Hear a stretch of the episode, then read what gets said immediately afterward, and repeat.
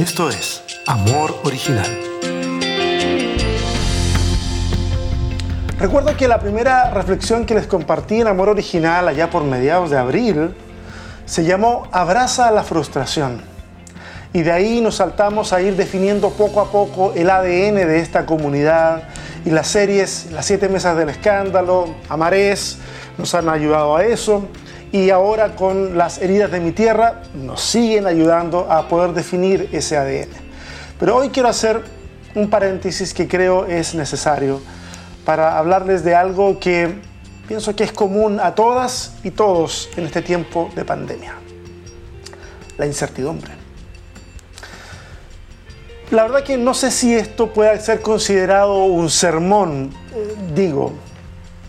Para algunos no, esto no es un sermón pero bueno, ya estoy aquí y estoy jugado a hacer esto de la forma en que lo tengo pensado. Y cuando, cuando me cuestiono esto del sermón, pienso, ¿quién dijo que el pastor de una iglesia siempre debe dar un sermón cada domingo? Es más, ¿quién dijo que ese sermón es la palabra de Dios para esa semana? Si lo piensas bien, lo piensas con cuidado, sobre todo la última declaración, si alguien la cree, es bastante presuntuosa de que solamente a través de un canal llegará la palabra de esa semana. Mira, es muy probable que Dios te hable en un sermón de domingo, totalmente de acuerdo. Pero también es muy probable que haya estado hablándote toda la semana sin que lo hayas notado. En una conversación casual, en medio de la lectura de un libro, cuando veías las noticias, cuando dejaste o dejamos nuestro egoísmo y pensamos en alguien más, en fin. Como decía el salmista, por toda la tierra salió su voz y hasta el extremo del mundo sus palabras. Tal vez podría ser aplicado a estas formas diversas de escuchar la voz de Dios, no siempre en los lugares que esperamos. Pero bueno, comencemos. Pregunta, ¿se acuerdan de esos análisis que hicimos en diciembre del año 2019, a finales de año, en esas proyecciones? Cada uno las hizo dependiendo de su realidad en particular. Algunas muy modestas, otras muy optimistas. Incluso esos que viven la vida diciendo, y a lo mejor ahí me meto yo en ese grupo, así que dicen, ah, año nuevo, otro día más del calendario. Bueno, aún esos, o aún nosotros, proyectábamos una normalidad o una rutina que a estas alturas del partido es claro que nadie ha logrado ver. Algunos, sí, puede ser. Algunos hemos sido entrenados en la vida para lidiar con la ansiedad y la incertidumbre.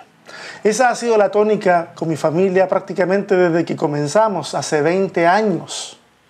Nunca sabiendo exactamente el siguiente paso, pero aún así, aún a pesar de esa experiencia, esto ha sido durísimo para nosotros. Y cuando menciono este entrenamiento, no lo menciono desde la posición del sensei, no, lo digo como una confesión. Mira, Muchos creen que salir de tu país por cuestiones ministeriales es sinónimo de fama y prosperidad. Bueno, nuestra historia familiar tiene muy poco de eso. Y me consta que esa historia o ese tipo de historia es compartida por muchos de mis amigos que han encontrado espacios de desarrollo ministerial fuera de sus países. Para ellos que están sufriendo esta pandemia desde lejos de su tierra, les envío un fuerte abrazo. Espero que tengan la oportunidad de escuchar este saludo. Ok, en primer lugar, hagamos un ejercicio y hablemos un poco de la frustración. Detente un momento, intenta recordar las cosas que proyectaste para este año. Y si necesitas más tiempo, aunque voy ganando tiempo mientras hablo, pero si necesitas más tiempo puedes pausar esta transmisión luego verla en diferido, no hay problemas con eso. No es un problema para mí, no debiera ser un problema para ti. ¿Qué proyectaste? ¿Hacer un viaje a lo mejor? ¿Salir de las deudas? ¿Ampliar la casa? Tal vez, tal vez no demasiado.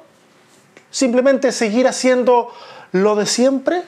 Mira, en el hemisferio norte algunos pensaron en tener graduaciones. Ustedes, ustedes conocen cómo en las películas lo hemos visto y en efecto es así. Graduaciones con baile, con celebraciones, una linda producción. Y todo fue reemplazado por una ceremonia en Zoom. Otros pensaron en iniciar proyectos que fueron puestos en el freezer hasta nuevo aviso. Ustedes saben de lo que estoy hablando. Esos deseos insatisfechos, esos proyectos truncados, ese funeral al que no pudiste asistir a causa de la pandemia, ese duelo que no sabes cómo enfrentar porque todo fue tan rápido, eso y más. Todo eso genera frustración y duele. Creo que es saludable admitir el dolor y la frustración, abrazarlos, comenzar a procesar la experiencia y avanzar. No es un proceso rápido, no es sigue estos pasos y en dos días verás que desaparece. Ni siquiera es repite conmigo la siguiente oración. De plano, esto sale del ámbito de las cosas que podemos resolver con técnicas express.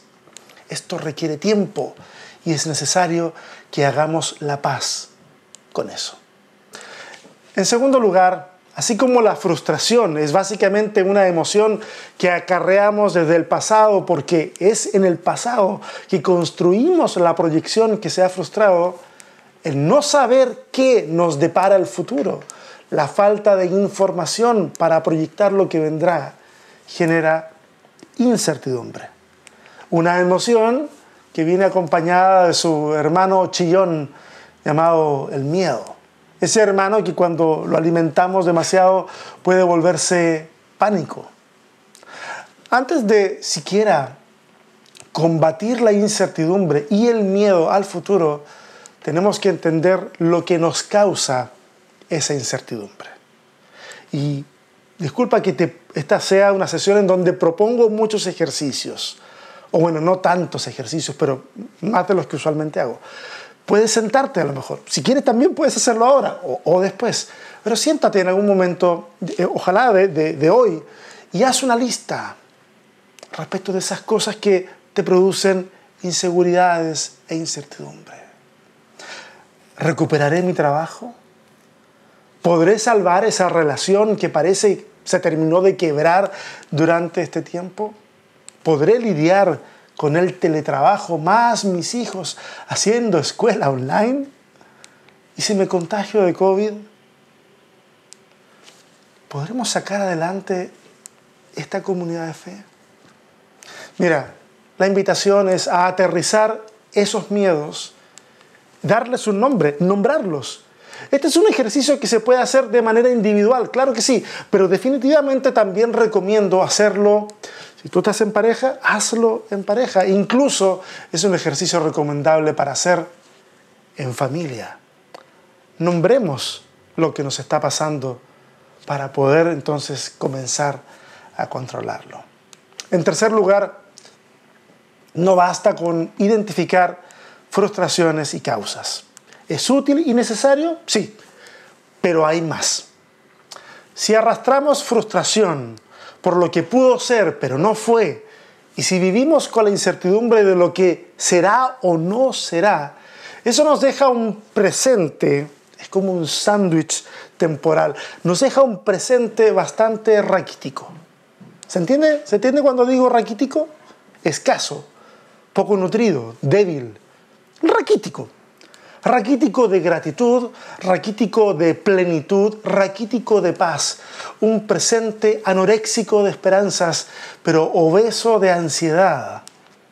Y honestamente avalando, ese es un lugar terrible para estacionarse en la vida. Lamentablemente es el lugar que muchos de nosotros hemos elegido en algún momento del pasado y también es el lugar que muchas personas sin darse cuenta han elegido hoy. Cuando hablamos de estos temas desde la fe, las expresiones que solemos escuchar son las que nos invitan a orar y a confiar en Dios. Dios tiene el control. O para los que aman a Dios, todas las cosas ayudan a bien. Oh, echa todas tus cargas sobre los hombros del Señor. Otra, por nada estéis afanosos, etc. Y mira, yo entiendo, de verdad, lo digo todo corazón, no por cumplir ni por calmar las aguas, no, yo entiendo de dónde vienen esas frases. No vienen, claro que no vienen de un mal corazón, todo lo contrario, eh, eh, vienen de un corazón que quiere ayudar. Tenemos el deseo de ayudar, el deseo de reparar, el impulso de brindar respuestas. Lamentablemente, con frecuencia quedamos al debe en el deseo de entender al otro, la empatía. Desde la fe nos prohibimos y le prohibimos a otros el estar tristes. La depresión y la ansiedad no se entienden, se reprenden. Y frente a la queja de una persona no decimos te entiendo, sino te anulo, cancelo lo que acabas de decir.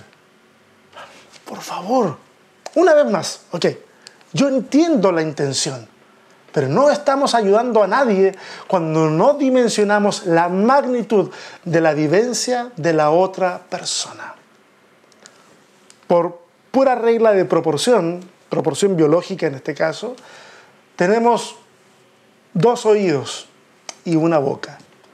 Si aplicamos eso a nuestro comportamiento, en este caso, sí convendría hablar la mitad de lo que oímos.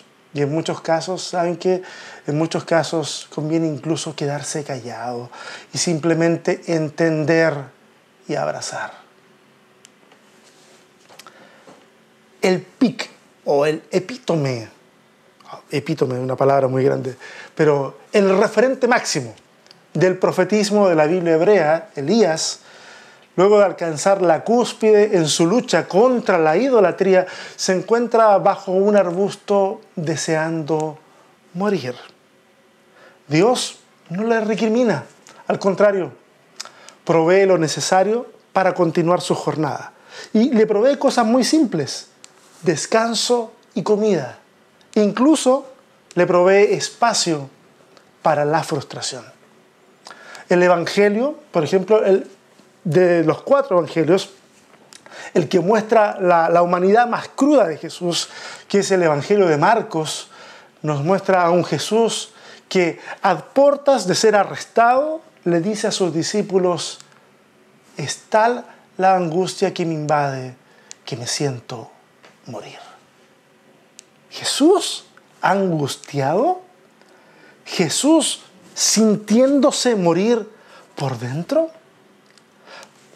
parece que para nuestras versiones del Evangelio es mejor ignorar esos trazos de humanidad, voy a decirlo, y debilidad. Alguien ahora puede estar diciendo, no sé, debilidad en Jesús. ¿Cómo nos cuesta entender que esa es la gracia de la encarnación? Que Jesús no era Dios jugando a ser humano, es Dios limitándose la existencia completa y sus capacidades materiales a lo estrictamente necesario, a lo que cualquier persona ha experimentado o la capacidad que cualquier persona podía tener. Esa, esa es la gracia de la encarnación. Pero mira, estamos llegando casi al fin, pero déjame volver a esto del presente escuálido que nos queda cuando nos, nos flanqueamos de frustración por una parte y de, y de incertidumbre por la otra parte. La, la, frustración que arrastramos del pasado, la incertidumbre que nos jala desde el futuro. Mira, el hoy es muy valioso para desperdiciarlo así. Y para nutrirlo, quiero invitarte a que hagamos dos cosas que podemos desprender de la lectura de Filipenses 4, versos 6 y 7. Es cortita la lectura. Dice, no se aflijan por nada, sino preséntenlo todo a Dios en oración. Pídanle y denle gracias también. Así Dios les dará su paz, que es más grande de lo que el hombre puede entender. Y esta paz cuidará sus corazones y sus pensamientos por medio de Cristo Jesús. Mira, muchas personas pueden decir que es bien fácil andar dando consejos cuando todo va bien. Al respecto, y ustedes, ustedes saben, porque si me han escuchado más de una vez, saben que a cada rato parece que me ando peleando con el apóstol Pablo, ¿ok? Por varias cosas. Y en estas semanas que hemos estado hablando de feminismo y todo eso, como que nos peleamos más seguido. Pero tengo que decir esto, en honor a la verdad y en honor a esta cosa de que cuando todo anda bien es fácil dar consejos. Mire, escucha bien. Cuando Pablo escribe esta carta, no está en un spa pasando un fin de semana a todo dar. Él está encarcelado, probablemente en Roma. Y eso hace que sus palabras tomen una fuerza muy especial, porque está hablando desde un lugar de sufrimiento. Entonces son dos cosas que quiero desprender de esto que acabamos de leer. Número uno, habla con Dios.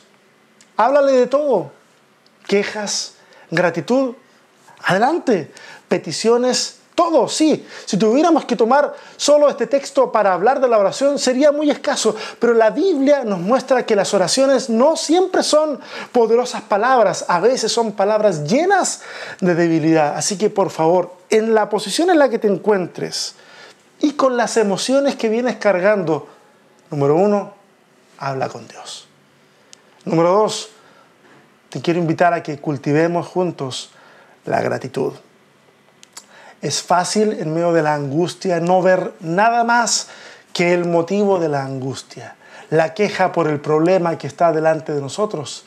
Pero aún así, hay mil cosas por las cuales podemos agradecer.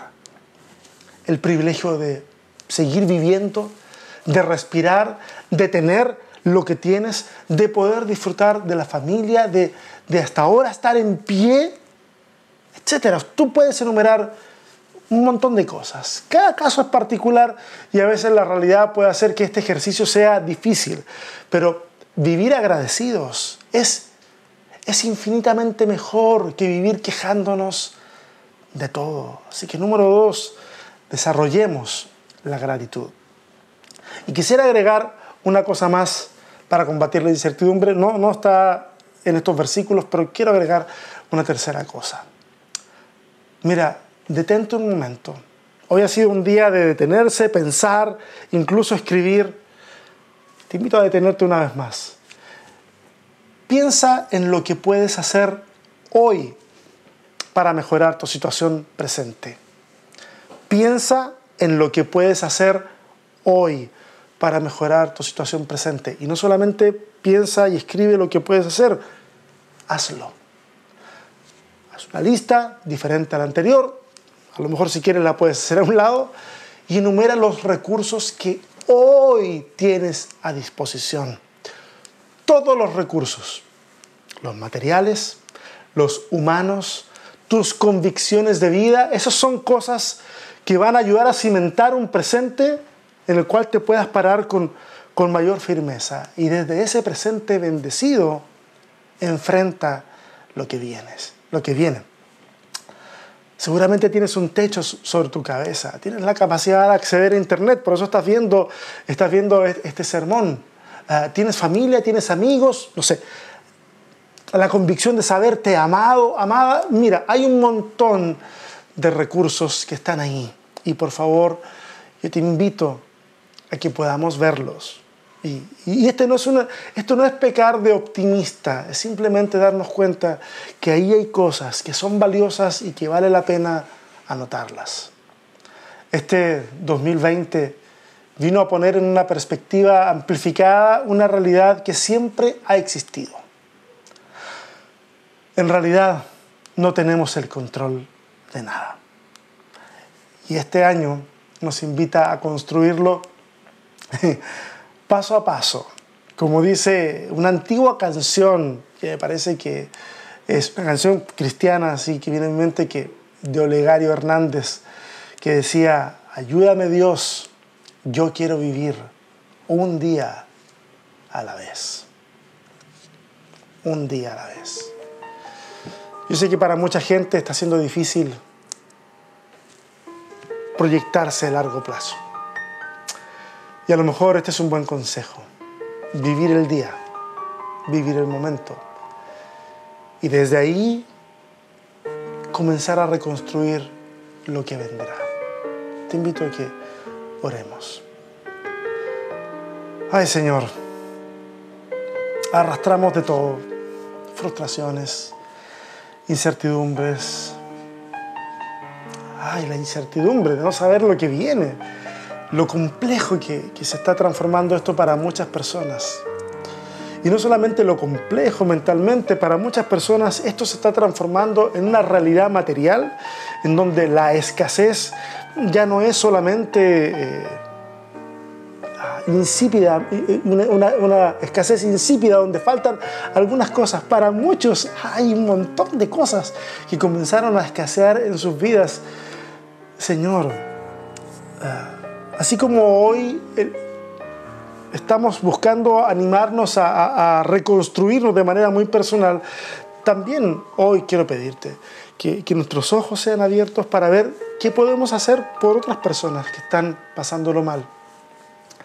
Y poder ayudarles no solamente en, en su necesidad específica, que queremos hacerlo, sino también ayudarles a ponerse en pie de acá adentro y encontrar las fuerzas para avanzar un día más.